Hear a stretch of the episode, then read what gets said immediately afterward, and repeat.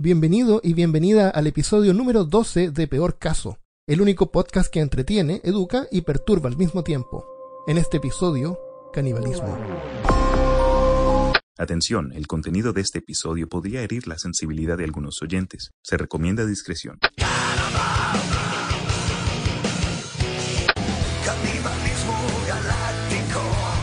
Uno del censo intentó hacerme una encuesta. Me comí su hígado acompañado de habas y un buen Chianti.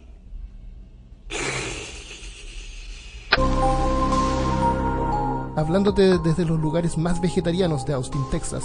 Soy Armando Loyola junto a mi querido amigo Christopher Kovacevic. Voy a comprar carne molida y vuelvo. Dale.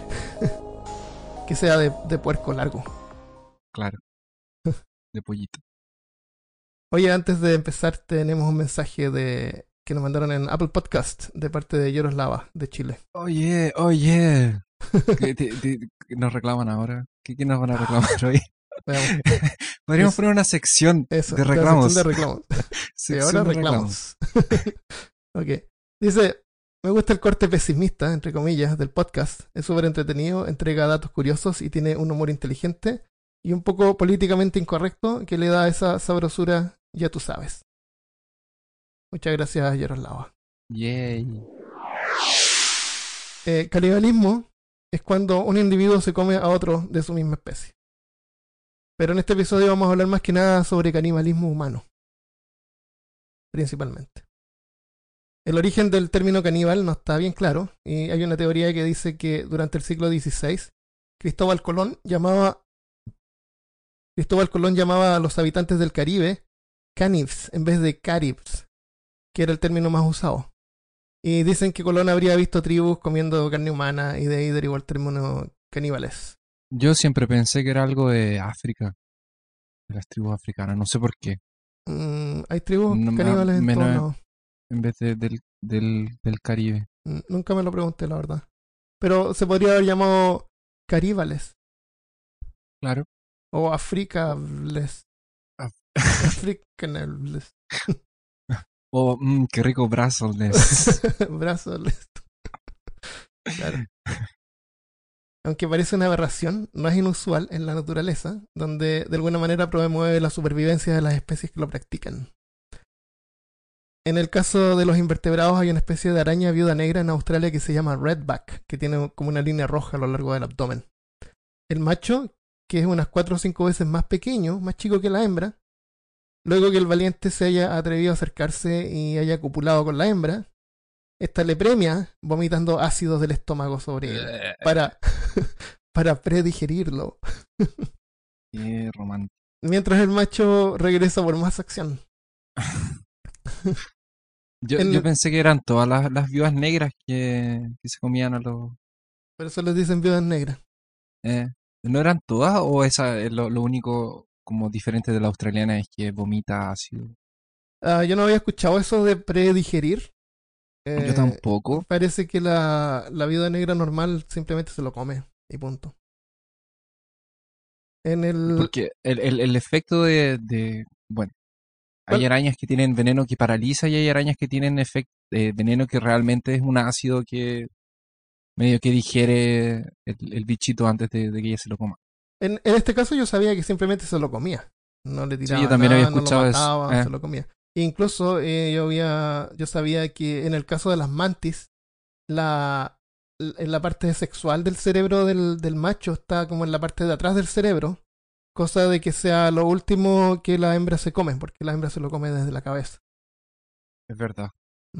Entonces, lo que uno se pregunta sobre esto es que cómo hacer esto promueve la, la, el desarrollo de la, de la especie o, o la, la existencia de la especie. Es porque el macho da su vida para, para que la hembra tenga más comida para producir los huevos. Y mire qué buen papá. También hay un par de casos de arañas que tienen los huevitos adentro y cuando nacen las arañitas, el primer alimento de las arañitas es la mamá. Qué interesante, pero nu- nunca había escuchado que la hembra diera la vida por los, por Sí. los chicos. En el, en el caso de las aves, eh, pasa que a veces los huevos nacen en diferentes días y los, los pájaros más, más grandes, los bebés más viejos, se comen a sus hermanos menores o a los más débiles. Y lo- a los monos también. Hay harta especies de monos que se comen monos más chicos. ¿Eh? Sí. Como los humanos que comen monos.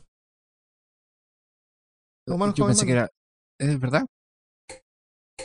Sí, los monos son eh, no, eh, carnívoros. Son, on- no, lo- lo- son omnívoros, comen tanto frutas como... Yo Sí, sabía es- que, por ejemplo, los orangutanes agarran a los como los otros monitos más chicos y se los comen. Oh. La, el, el tabú que hay detrás del canibalismo es una fabricación humana. Porque carne es carne. es la naturaleza. Entonces, lo otro es que hay que tener en cuenta que a lo mejor el cuerpo humano es súper nutritivo. Y, y a lo mejor le conviene al grupo comerse a uno o dos. A lo mejor no, hay cosas que no nos han dicho. ¿Cuán nutritivo es el, el cuerpo humano? A mí no me tinca que sea muy nutritivo. Los seres humanos somos pésimos para almacenar energía. Ellos no. Algunos sí. La mayoría no. Hay un Lo estudio- La, la mayoría lo almacenamos en grasa. Sí, pues, Y es como no... Sí, cuando Pero, comemos- pero cuando pero comemos carne, la, gra- la grasa es lo que le da el sabor. claro. Tal vez somos sabrosos, pero no somos muy nutritivos. En, el, en 1950, eh, diseccionaron a cuatro personas. Eran cuatro hombres, así que no se sabe sobre las mujeres, pero debe ser parecido. Para calcular la composición química. Y pesaron cada parte del cuerpo y anotaron un montón de información. Así que con esa información se puede calcular la, la cantidad de calorías en total que tiene el cuerpo humano, que es más o menos de 143.770 kilocalorías. Son todas kilocalorías. Cuando dice uno tiene 100 calorías, son 100 kilocalorías. O sea, 100.000. 143.000 calorías tiene un cuerpo humano. Eh, y en la persona promedio consume como unos 2.000 al día. ¿Cuántas calorías consumes tú? Unas 3.000, ¿3.000? No, no sé, 2.500. Depende del día. Hay días que tengo Eh, hambre. En, en, Af- en, en África, en Brasil, hay una, hay una costumbre en los restaurantes que se llama comida por kilo. Sí. Y uno, uno le pasan un plato, bien grande el plato. Que pesa harto. Eh, No, pero da lo mismo porque lo- eso está restado. pero es grande, es bien grande. Entonces uno va por un... eh, y uno... Es como un buffet y pone la comida que uno quiere. Sí. Y después paga por el peso de lo que pese la, la comida. Entonces te dan un plato bien grande de- así como para que lo sientas que tienes que poner más. de- dependiendo de- del lugar donde vas, de la calidad como de la comida y del lugar en donde, como, donde estás geográficamente, son más caros o más baratos. Pero en generalmente es súper barato, al menos comparado con, con el con el precio del peso que en ese tiempo fui desde Chile. En, en Brasil es más barato. Era re barato, eran como 100 pesos por un almuerzo. Puede ser. Puede, Eh. de- dependiendo cuando, cuando, de cuándo estás hablando, porque ahora Sí, no, pues, no es eso. era barato y es súper bueno porque uno sabe exactamente cuánto está comiendo. A mí me encantó el sistema ese. Me Sí, un buen sistema. En la primera vez le puse más. Y después me di cuenta, ah, yo como tantos gramos. No me acuerdo exactamente cuánto era, pero uno sabe exactamente cuánto, cuánto está comiendo. Me, me encantó el sistema. Eso no, que sepa no pasa en otras partes. No, yo tampoco sé por qué no. Yo creo que el sistema no funcionaría en todos lados. Es como Depende un buffet, pero uno paga por lo que come. Mm. Acá en Estados Unidos está lleno de buffet. Uno paga como 13 dólares y come todo lo que quiera. Ah, yo fui a uno de comida china que era millones y millones y millones y millones de, de opciones. Era mucha comida. Eh, para comparar, el cuerpo humano pesa 143. Lo- un caballo tiene 200.000 calorías. Un jabalí 320.000. Una vaca 500.000 calorías. Y un rinoceronte lanudo, que eran animales que eh, antiguamente la gente podía cazar y comer, 1.260 calorías. Antiguamente porque lo extinguimos. Los extinguieron y los mamuts también, que eran más grandes todavía. Un mamut tiene 3.600, 3.600.000 calorías. Inmenso. Oh, Eh, debería haber sí, buscado sí. la ballena azul y Tulu. Eh, entonces con eso se puede alimentar la gente, pero por mucho tiempo porque todas estas eh, carnes las secan. A lo mejor no se consumían todo, pero era tenían yo creo ahí como para el mes. No, yo es que tampoco tenían cómo guardar. No tenían creo cómo sí. guardar, pero secaban. Lo secaban. secaban Ah, verdad. carne. ¿Verdad? Carne. Y a lo mejor eh, tú sabes que los perros y varios animales pueden comer carne eh, podrida, carne que esté putrefacta. Ah, por eso Los guardan las perros- cosas abajo de la tierra. Los perros no tienen problemas con eso, pueden comer eso, no tienen ningún problema. Oh. Todo su cuerpo, su estómago está preparado para eso. Nosotros no. Pero a lo mejor antiguamente la gente sí. Podían comer carne así que estuviera ya una semana media Un pasadita. poquito, un po- poquito pasada. Claro, un poquito Puede pasadita, ser, un poquito Puede ser. que- Puede ser, puede ser. Mm. El, así que, como tú decías, el ser humano no es muy energético y además es complicado de matar, porque como un animal eh, combate de vuelta y su mordida eh, puede causar infecciones. La mordida humana es súper peligrosa, entre, si lo ves como una- estoy viéndolo desde el punto de vista animal. Y además su grupo social es vengativo. Si, si cazas a alguien para comerlo, si cazas a un ciervo para comer, no van a venir sus papás, los papás del ciervo a pegarte. ¿Tú te imaginas cómo qué significaría eso en, en, en la, en la naturaleza? Si fueran vengativos. Bueno, Así como por hay, una manada de cualquier cosa. Y un cocodrilo salta, un, un- por ejemplo, un ciervo, ya en África. Y un cocodrilo salta y como que le agarra una pata a un ciervo. y vienen Y que se le, y y se después se le van a tirar, no sé, pues 50 ciervos encima, olvídalo, jamás. Ya no cazarían ciervos. De- eh, bueno, hay animales que son violentos y, cazan, y, pe- y pelean de vuelta. Pero los humanos, eh, toda la sociedad se tira encima si matan a alguien. No solamente la sociedad, sino que si fuera una tribu sería guerra de tribu. Claro, hasta los perros. Mi perro se tiraría encima de alguien, supongo, si me atacan. No, no lo sabemos.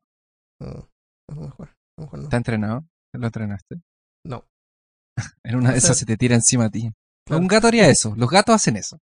Si te ataca a alguien, el gato te El va a atacar también. sí, sí. Entonces, eh,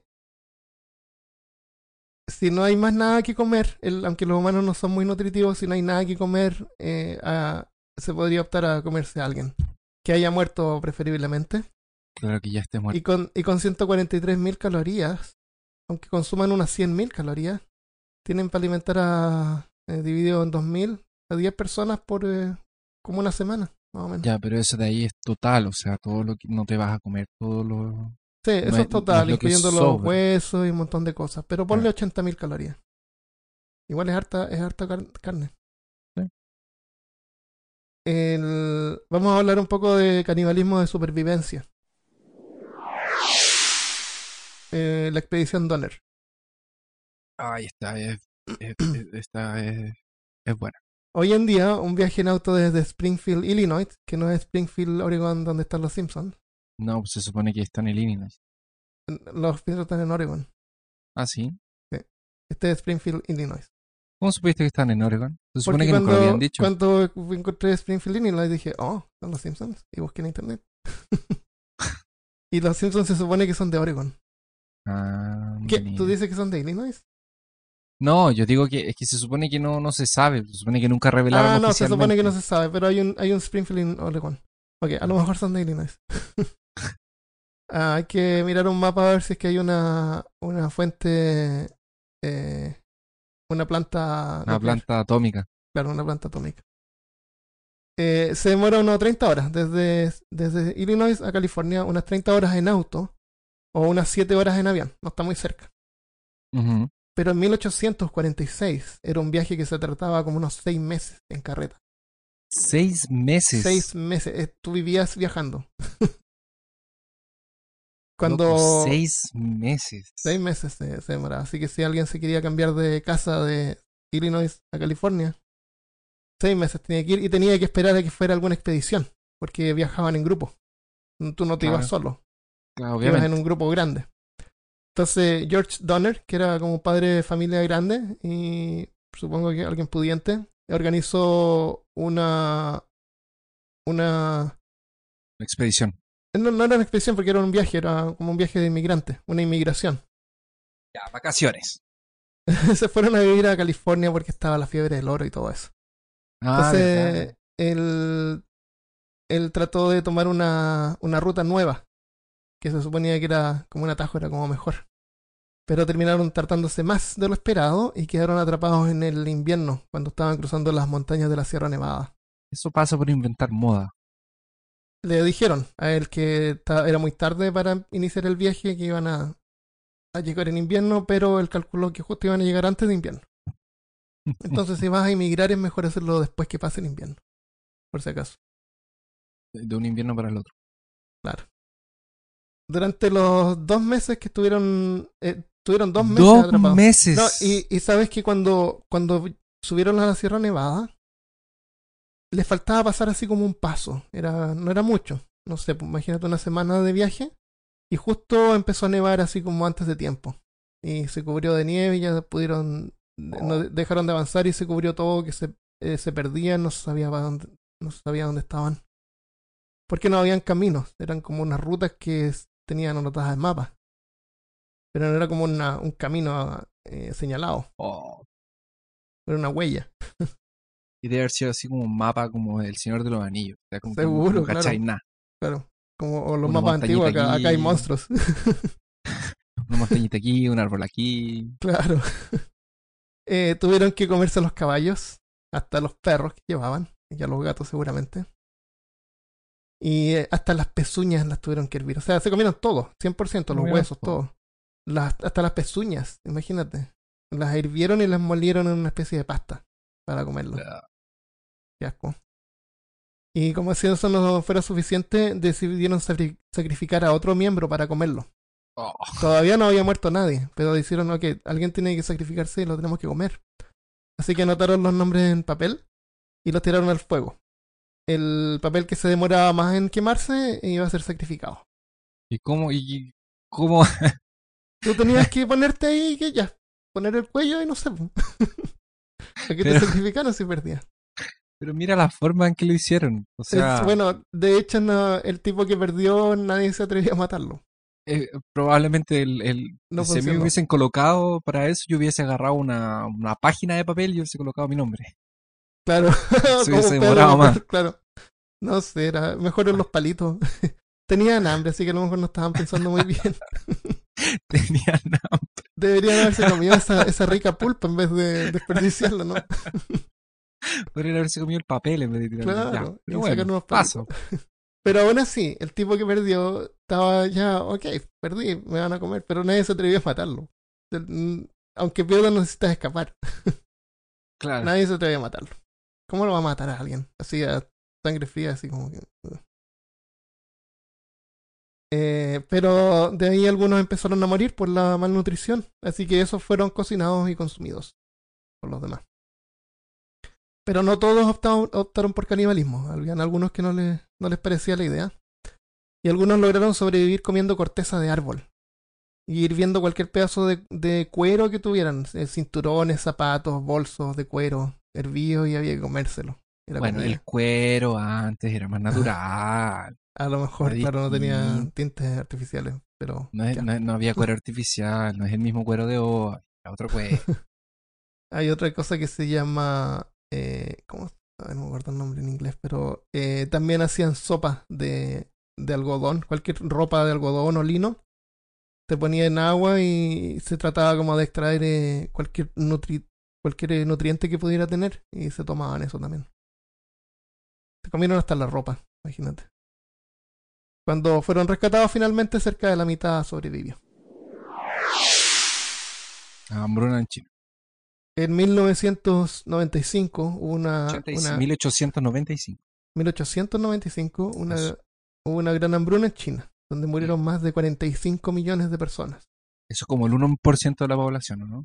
En ese tiempo, mejor más, pero claro. Pero igual es harta gente, 45 millones. Por culpa de, del gobierno, de la terrible planeación y abuso de parte del gobierno comunista. Hicieron competir a las poblaciones para producir la mayor cantidad de arroz posible. Y otros productos eh, por metro cuadrado, o sea, cuánto podían producir en la tierra que tenían disponible. Entonces, para. Y, y alentaban a la gente, hacían como fiestas y, y contaban así cuánto hizo tal grupo y los otros eran como por, eh, por barrio. No. Y, y después por ciudad, así cuánto producía la ciudad. Entonces, para cumplir con esa demanda absurda, plantaron en forma súper densa. En, el- en el espacio que tenían plantaban más. Pero las plantas se pudrieron y se perdieron todas las cosechas. Eso fue peor. Fue peor. Eh, Mao Zedong, en ese tiempo, en China, quería que fuera potencia mundial y que produciera más acero que Estados Unidos y Inglaterra. Así que también con propaganda política incentivó a la gente a derretir todo lo que tuvieran de metal en sus casas para, para que fuera producido como metal, como acero chino. Espérate, entonces lo que él quería era agarrar el acero que ya había Sí, usado. Ajá. No, no, era, no se trataba de producir en De- forma mal- de extraerlo y, y, refinar y no, Claro, era no, no, juntar era- ok. acero. Lo que tenemos, tenemos que derretirlo y exportarlo y demostrarle a, a los a los mal, a los malignos norteamericanos y ingleses que somos mejores que ellos. ¿Y qué iban a hacer cuando después de eso? Porque es que, la- es que las personas ya habían derretido todo. Por eso usan palitos, por eso usan era un mes. Claro. Ya no tenían tenedores, así que tuvieron que agarrar ramitas y de ahí. Ah, de ahí vienen los palitos. Claro. Claro, tiene sentido. Por eso que ya hacen cosas de cerámica, no había metal. Claro, cerámica. ¿No Pero se puede cocinar en cerámica? Ah, ya, ok, derritiste, derritiste todo el metal de China. Era horrible. exportaste. La- que las familias, cada casa detrás tenían así como unas fundiciones. Y hacían propaganda china, por ejemplo, habían propaganda donde se veía un, un médico, un doctor, que estaba haciendo su consulta, así, ah, yo soy médico, bla, bla, bla. Pero en las tardes también eh, coopero con la producción de acero. Y abría la puerta, salía al patio y afuera de la cosa tenía una fundición y tiraba así unos platos. Era terrible. Cada familia tenía que fundir metal. Eh, y para alimentar estas fundiciones eh, hechas, cortaron un montón de árboles. Claro, para porque el tenían fuego. que tener la cuestión prendida todo el día. Ajá. Así que eh, finalmente el acero era de pésima calidad, era inservible. y ¿Por qué? y ¿Por qué no, no, tenían, sorprende? no tenían comida porque nadie se preocupó de producir comida durante, el, durante el- la, la temporada. Y ya no había ni árboles siquiera. Eso no podía comer entonces- ni corteza. Claro, no podían comer ni corteza. Así que todo esto aportó a la gran hambruna que se llama. Ah, y otra cosa también que aportó era un canal que querían hacer de agua que alimentara a otros sectores. Ah, Tenían sí, que como que cortar eso. sobre una, una, un- una montaña. Y dijeron así, ya, si tenemos así eh, 100 personas cortando tantos metros, terminamos en dos meses. Se demoraron 10 años. 10 años. Pero ¿cómo, era- qui- ¿quién, hace, ¿quién hace esos cálculos matemáticos en, en- No en sé, un China? tipo así que no- nunca había visto, nunca había pisado la tierra, nunca había visto afuera. Era terrible. ¿cómo, ¿Cómo puedes equivocarte de dos meses a 10 años? 10 años se demoraron y murieron un montón de gente porque las faenas eran peligrosas, no habían estándares de seguridad ni nada. Te equivocaste como bombas explotaban y se 118 morían así meses. 10, se morían 20, se caían otros 50 por allá. Hay un video en YouTube que se puede ver a un tipo que habla sobre esto. Él estaba encargado de juntar pedazos de gente. Porque los sacaban del lugar para, para no bajarle la moral a los, a los trabajadores. Ah, claro. Buena idea. Imagínate. Y cuando ya la situación no podía ser peor, los niños eran vendidos a cambio de comida. Muchos sentaban a sus hijos en la calle sosteniendo un puñado de pastos para indicar que estaban a la venta. Algunas niñas fueron compradas eh, para convertirlas en esposas o concubinas. Otros menos afortunados eran vendidos a los carniceros. Y muchos se vieron forzados al canibalismo para sobrevivir. Algunas familias intercambiaban a los hijos con otras con hijos de otras familias para no tener que comer a miembros de su propia familia. Imagínate. Y eso el gobierno lo tuvo que hacer legal, No te- porque ya, no, no hay No te nada, no hay comida, no hay comida. Tenemos que la gente se tiene que comer a sus hijos o los hijos se tienen que comer a sus padres. Así que hicieron legal que que que intercambiaran miembros de la familia. horrible. Horrible.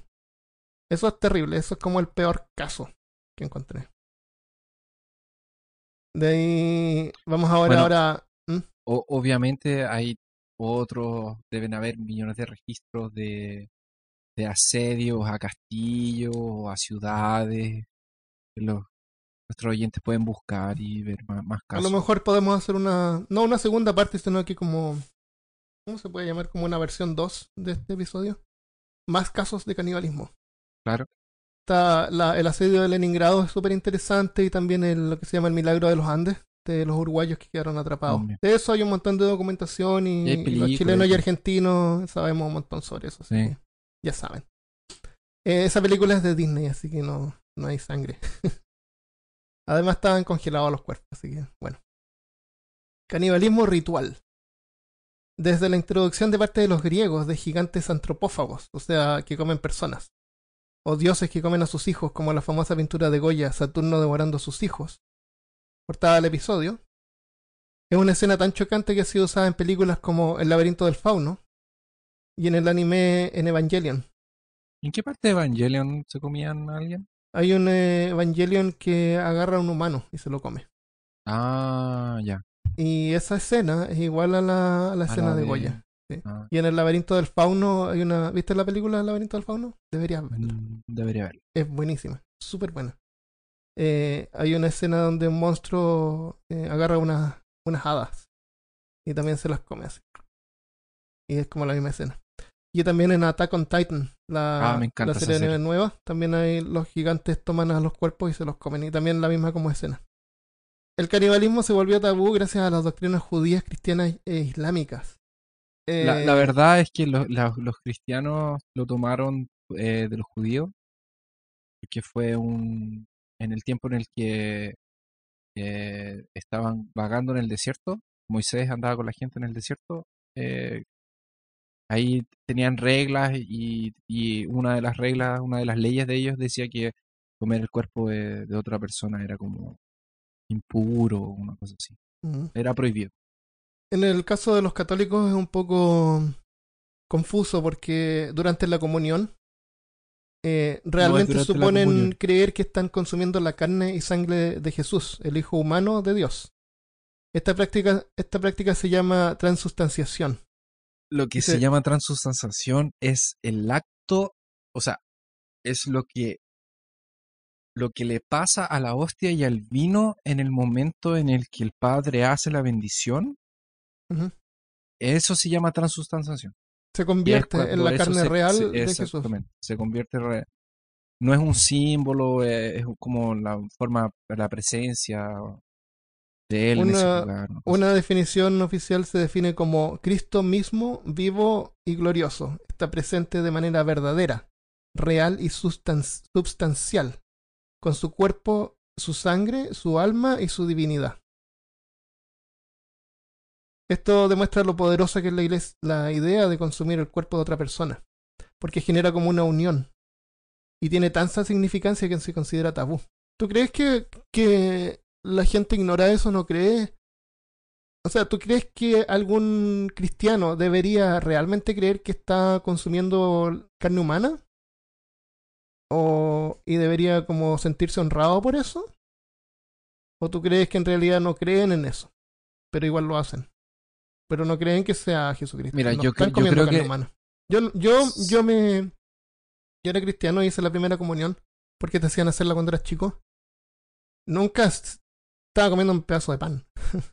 la mayoría de la gente no sabe qué, qué, qué- qué es, qué es lo que pasa y no se lo cuestiona y hay muchas cosas durante el ritual de la misa que no se son explicadas en ningún momento.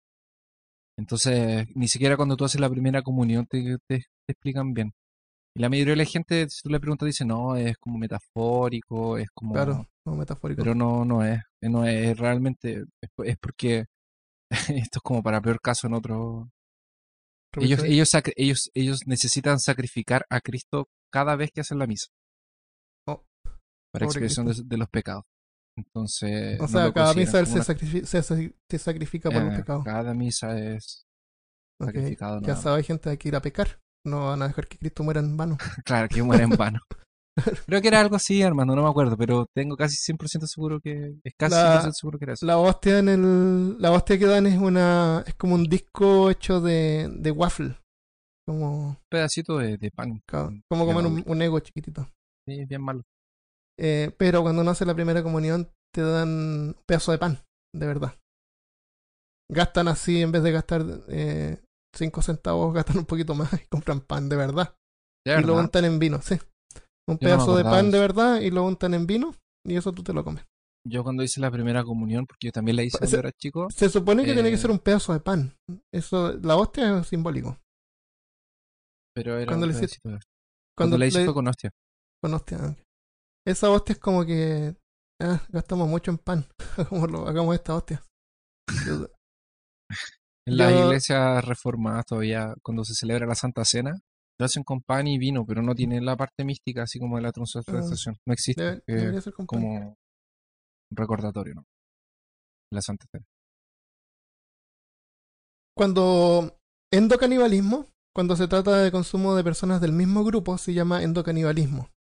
Existen varios grupos sociales en el mundo que consumen carne de sus familiares fallecidos. Como vimos en el episodio número 7 de Zombies, hay una tribu en Nueva Guinea que come los cuerpos de sus difuntos para que su espíritu quede junto a la tribu y no quede perdido por el bosque. Esta práctica, se denomina canibalismo mortuorio. En la jungla del Amazonas, los Yanawama creen que consumiendo los huesos de sus ancestros difuntos liberan sus espíritus. Es como también creer que a través del canibalismo se absorben las habilidades del difunto. Hay unos que, que lo vas a mencionar un poquito más adelante, pero que tiene que ver en realidad con lo que dijiste ahora. Y hay algunas tribus que cuando le derrotaban a un enemigo, se los comían, pero era para absorber su- su, fuerza, su Claro, habilidad. Eso se llama como- exocanibalismo. Ah, ya. Que te comes a alguien de Ah, otro porque grupo social alguien de para absorber a su para absorber su- Como su poder, cualidades. fuerza. Ah. eso. En el llamado mundo civilizado, entre comillas, también encontramos casos como por ejemplo durante la Segunda Guerra Mundial, las tropas japonesas consumieron carne de sus enemigos cautivos, a veces cortándoles partes del cuerpo, pero dejándolos vivos para mantenerlos frescos. Y hay documentos que encontraron que demuestran que esa práctica no fue realizada por super- supervivencia y fue cor- corresponde más a un crimen de guerra.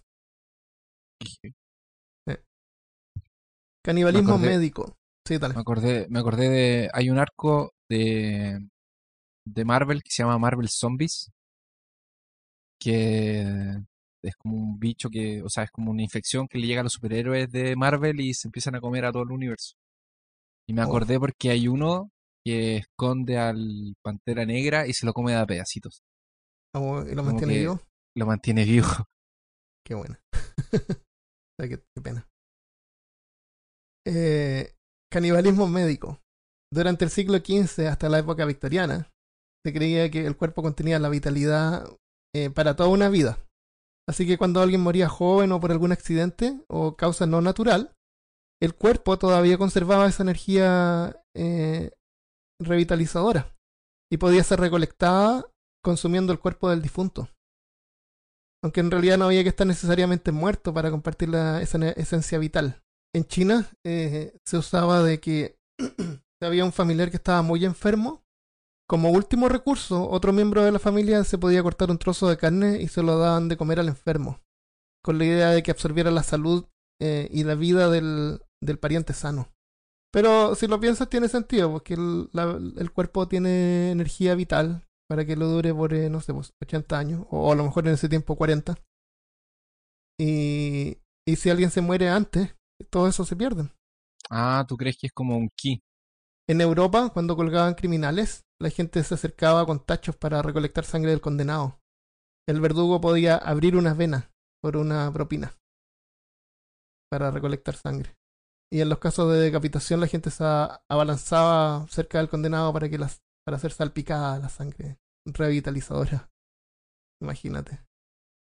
Habían otros más sofisticados y con más dinero que consumían partes de momias pulverizando diferentes partes de, de un cuerpo momificado, generalmente explotado, exportado de Egipto, podían curar todo tipo de males. Polvo de momia también se decía que podía, se podía aplicar heridas para que curara más rápido.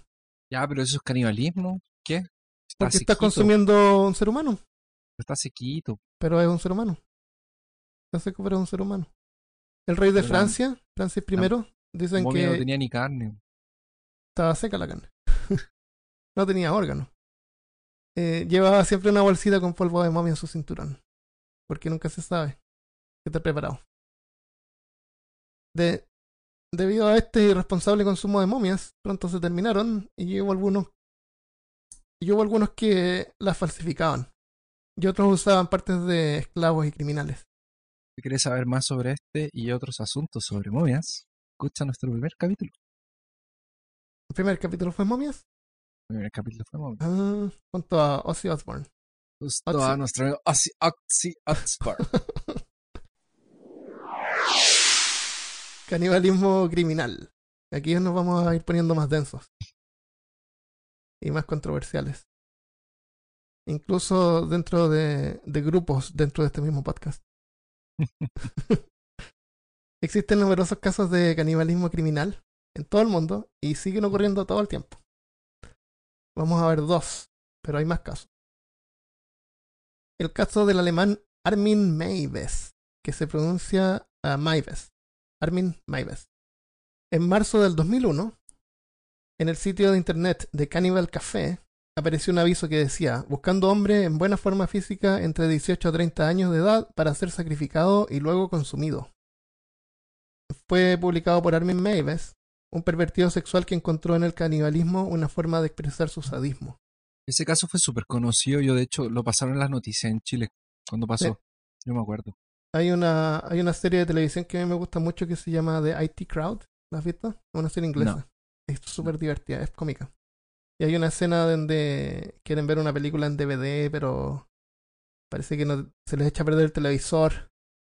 Así que ven el aviso y van a ver el DVD a la casa del, de la, del caníbal. Eh, increíblemente, varios contestaron su aviso, pero se echaron para atrás, excepto Bernd Brandes, un ingeniero de Berlín. Maves grabó en video el encuentro, el cual nunca ha sido publicado. Qué bueno. Según- Debe estar en la- Deep Web. Seguro que está en no, la no Web, está. Estos son algunos de los pocos videos que nunca Que no se van a en poder ver. No, no existen en internet. Basta con que se publique en una parte una vez y ya Sí, y ya. difundido. Pero este video no está, pues, eh, no está disponible. En este tiempo a lo mejor era VHS, entonces como más, más difícil producirlo y compartirlo. Ahora es todo digital, basta con mandarlo por email y listo. Eh, según la documentación del caso, eh, Brandes o Brandt consumió 20 pastillas para dormir y una botella de Schnapps, que es una bebida alcohólica con grado 15 o 20. poquito. O sea, no muy fuerte, pero no una cerveza tampoco. Un poquito más que un vino. Un poquito más de que un vino. Como un vino. Un vino tiene 15, de 15 20. Ok, alerta. El siguiente contenido describe casos de canibalismo criminal que pueden ser considerados como material sensible. Si no tienes el estómago fuerte o no eres un caníbal, te recomiendo no escucharlo. De verdad. Por favor, no se les vaya a ocurrir hacer esta tontera. Vamos a describir lo que pasó esa noche. No nos hacemos responsables si alguien escucha el podcast y después se le ocurre andar haciendo Sí, esta estupidez. tiene, tiene varias alertas. Y hay una alerta al principio también. Este es uno de los episodios de Peor Caso. Es como el peor. El peor el- episodio de peor el caso. peor episodio de Peor Caso. que haber puesto más fuerte. Hasta ahora. Eh, la historia sigue así. Luego, eh, Brands o Brandes le pide a Maives que le arranque el pene de un mordisco. Maives lo intenta, pero estaba muy duro.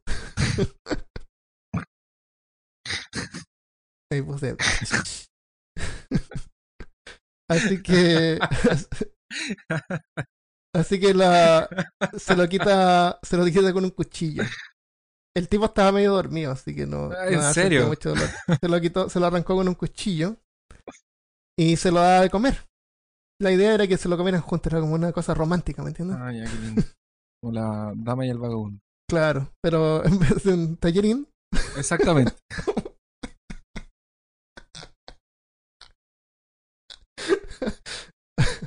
según Brandes, estaba muy chicloso. Ay, Ah, y además Brandes ya estaba perdiendo sangre. Se estaba No me digas. A todo esto él se estaba desangrando y estaba muriendo. Así que Mavis va y lo intenta freír con sal, pimienta, vino y ajo. Pero se le quema. A algunos se les quema el arroz, a otros se les quema el pene. exactamente. Eh, así que se lo tira a los perros. Y se lo comen. Y luego Mavis lleva a Brandes inconsciente a la tina, donde le da un baño. Para limpiarlo, supongo. Y, y lo deja morir mientras se no, va. es, es para que. eh, si lo dejó en la tina con agua, seguramente era para que se desangrara más rápido. Ah, puede ser. Y lo deja morir ahí y se va a leer un libro de Star Trek. Caníbales leen Star Trek. Sí, no, por eso no me gusta Star Trek. Por eso no. Pero tardó más de lo esperado. Brandes recobra el conocimiento y intenta salir de la tina y se cae inconsciente al suelo de nuevo. Maeve va de vuelta y lo pone en la tina. Y luego de mucha vacilación y plegarias, dice, Maeve lo mata, eh, apuñalándolo en el cuello. Porque Maeve no quería matar a nadie, no quería asesinar a nadie. Quería que se muriera, no sé qué idea tenía. Pero quería que se muriera y él quería comérselo. No, no tenía planeado asesinato en el proceso. Eh, luego de eso le, lo corta en partes y lo preserva en un congelador para consumirlo durante los siguientes 10 meses. 10 meses le duró. Eh, Armin Maives fue arrestado en el 2002, luego que fue reportado por publicar un nuevo aviso incluyendo información sobre su primera víctima. No fue acusado por asesinato, ya que tenía consentimiento de la víctima y tenía prueba en video, sino que fue condenado por homicidio involuntario. En, lo que es Yo- chistoso es que en prisión se volvió vegetariano. Ay. A lo mejor los otros, los otros prisioneros lo volvieron vegetariano. Yo leí uno de un japonés, estaba en la en Francia, y que mató y se comió a una compañera de él, estaba estudiando literatura, y mató y, y mató a una compañera y se la comió. Y después lo pillaron en Francia y lo mandaron a Japón de vuelta, eh, extraditado, extraditaron. no me acuerdo. Y por un problema legal, un vacío legal, en Japón lo soltaron. Y hasta el día de hoy Ah, camina libre por la calle. Está caminando, está libre en Japón. Así que cuidado cuando vayan a Japón. Y nunca se comió a otra persona, No que sepan, o no que Mm. esté en internet. por lo más o menos. menos. Pero no pagó por el crimen. Eh, Albert Fitch. Este caso también es bien fuerte. En 1936, en Nueva York, Albert Fitch era apodado. Tenía un montón de apodos. El hombre gris, el vampiro de Brooklyn, el hombre lobo de Wisteria, el maniático lunar, The Boogeyman, conocido en Latinoamérica como el Coco, Cocufo, Cucuy, Cor- Coricamo o Cuco. Cocoricamo. Este pedófilo depravado asesino se comió una niña de 10 años. Y seis años después envió una carta a la familia explicando detalladamente cómo lo hizo y cuánto lo disfrutó. Ahora, esta carta, en mi parecer, es importante porque cuenta historias de la gran hambruna china. Esa parte históricamente es, es relevante. Ok, esta es la historia. En 1894, un amigo mío trabajaba como marinero de cubierta en el barco de vapor Tacoma bajo el capitán John Davis. Salieron de San Francisco a Hong Kong, China. Al llegar allí, él y otros dos bajaron a la orilla y se emborracharon. Cuando regresaron al bote, ya no estaba. En ese momento había una hambruna en China. La carne de cualquier tipo costaba de 1 a 3 dólares por libra, como 160 dólares por kilo en dinero actual. Tan grande era el sufrimiento entre los más pobres que todos los niños menores de 12 años fueron vendidos a carniceros para ser cortados y vendidos como comida, con el fin de evitar que otros se murieran de hambre. Un niño o niña menor de 14 años no estaba seguro en la calle. Podías ir a cualquier tienda y pedir bistec, chuletas o carne de guisado. Parte del cuerpo desnudo de un niño o niña sería mostrado para cortar solo lo que quisieras de él. El trasero de un niño o niña era la parte más dulce del cuerpo y se vendía como chuleta de ternera, bajo el precio más alto. John se quedó allí tanto tiempo que adquirió un gusto por la carne humana. A su regreso a Nueva York, se robó a dos niños, uno de siete y uno de once. Los llevó a su casa, los desnudó, los ató a un armario y luego quemó todo lo que tenían. Varias veces cada día en la noche los azotaba, para hacer que su carne estuviera buena y tierna. Primero mató al niño de once años porque tenía el culo más gordo, y por supuesto la mayor cantidad de carne. Cada parte de su cuerpo fue cocinada y comida, excepto la cabeza, los huesos y las entrañas. Fue rostizado en el horno, hervido a la parrilla, frito y estofado. Ah, esta es la parte que tú no querías que pusiera. ¿eh? Vale. Está Christopher con cara de no, no lo prueba.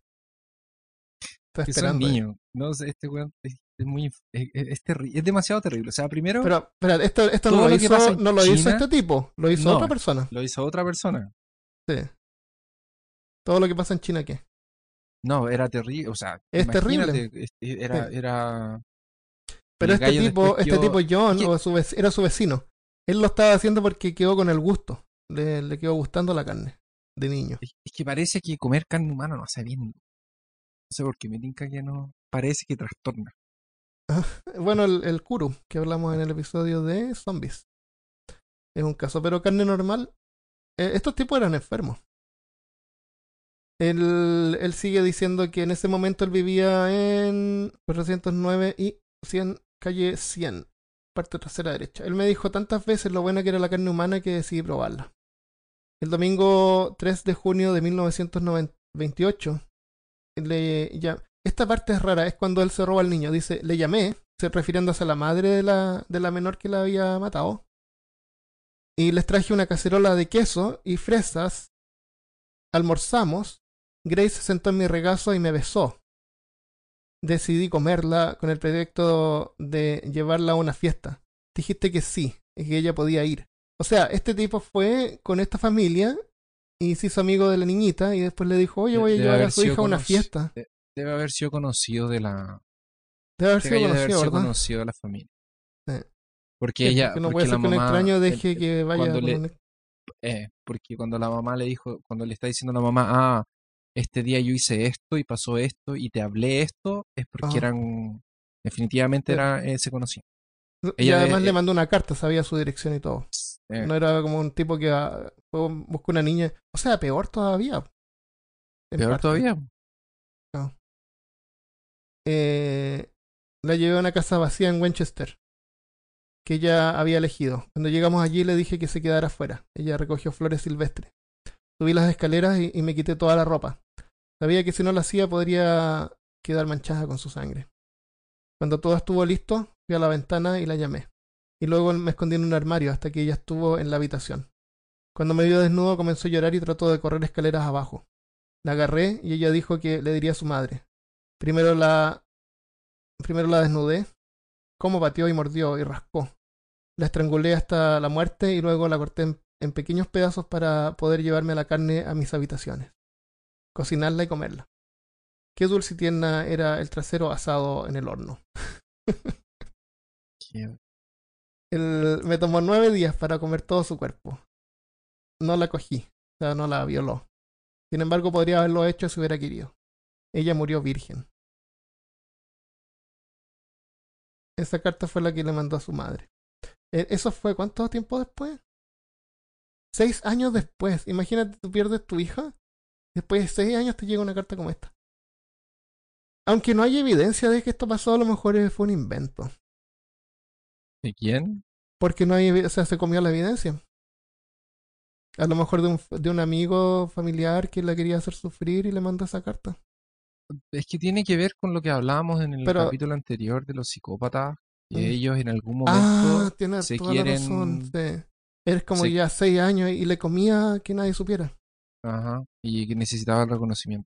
Ujú, tienes toda la razón. Además que esta carta es terrible, pero es eh, una nota histórica de lo que pasó en China. Y eso es real. Y eso es peor todavía. Porque no es un niño, de muchos niños. Sí. Según la fecha de nacimiento eh, y la mencionada en la carta, Fitch tendría unos 58 años cuando eso pasó. Y gracias a información en la carta fue localizado y condenado a muerte en la silla eléctrica. Y como tú dices, eh, fue a propósito. No fue coincidencia, no fue un desliz. Eh, como, con- como conclusión, eh, como casos como este son abundantes, ocurren en todas partes, todo el tiempo, y van a seguir pasando, y no lo podemos evitar. Cultura popular. Ten- anoté Ah, varias películas, pero voy a nombrar algunas de las más relevantes. Una antigua y clásica se llama Soylent Green. ¿Te acuerdas? ¿Viste esa película o has escuchado de ella? En el mundo había sobrepoblación, así que el gobierno inventa una cosa que se llama Soylent Green, que era como una pasta nutritiva para alimentar a todos. Ah, y a todos les gusta Soylent Green. Y después descubren que era hecho de carne humana. Eh, después Bueno, está El sil- silencio de los inocentes, que es un clásico. Para atrapar a un asesino serial, una detective pide ayuda a un caníbal y asesino serial. Pero también brillante psicólogo. Eh, Oye, El- la de Sweeney Todd también es entretenida. Sweeney Todd era un barbero que se instala en un segundo piso sobre una tienda que vende pasteles de carne. Algunos clien- clientes desaparecen y la venta, y la venta de pasteles aumenta. es del es del Johnny Depp con Esa es la película. sí. el- Esta, esta producción fue originalmente hecha para teatro, me parece. Sí, era una obra de teatro porque es un musical. Un musical. Y después se hizo la película de Johnny Depp. Que aparece también eh, este tipo de que es Borat. ¿Cómo se llama? También. Eh, Sacha Baron no. Cohen. Es- Um, y una de mis películas favoritas de toda la vida es Delica- Delicatessen. Del- Delicatessen es una extravagante película francesa de exquisito estilo surrealista y bizarro. En un futuro post-apocalíptico hay un edificio donde todavía habitan algunos en forma pre- precaria y haciendo lo posible para mantener su dignidad. El dueño del edificio también tiene una carnicería en el primer piso donde vende carne para sus inquilinos, que a veces desaparecen. Es súper buena esa película. Trata de verla. Voy a dejar la sinopsis en peorcaso.com. ¿Quieres agregar algo más? Eh, no, Ok. Entonces, muchas gracias por escuchar. Si disfrutaste este podcast, compártelo con tus amigos. Y si tienes preguntas o sugerencias, contáctanos desde peorcaso.com. Nos vemos la próxima semana. adiós. Adiós. Escríbanos.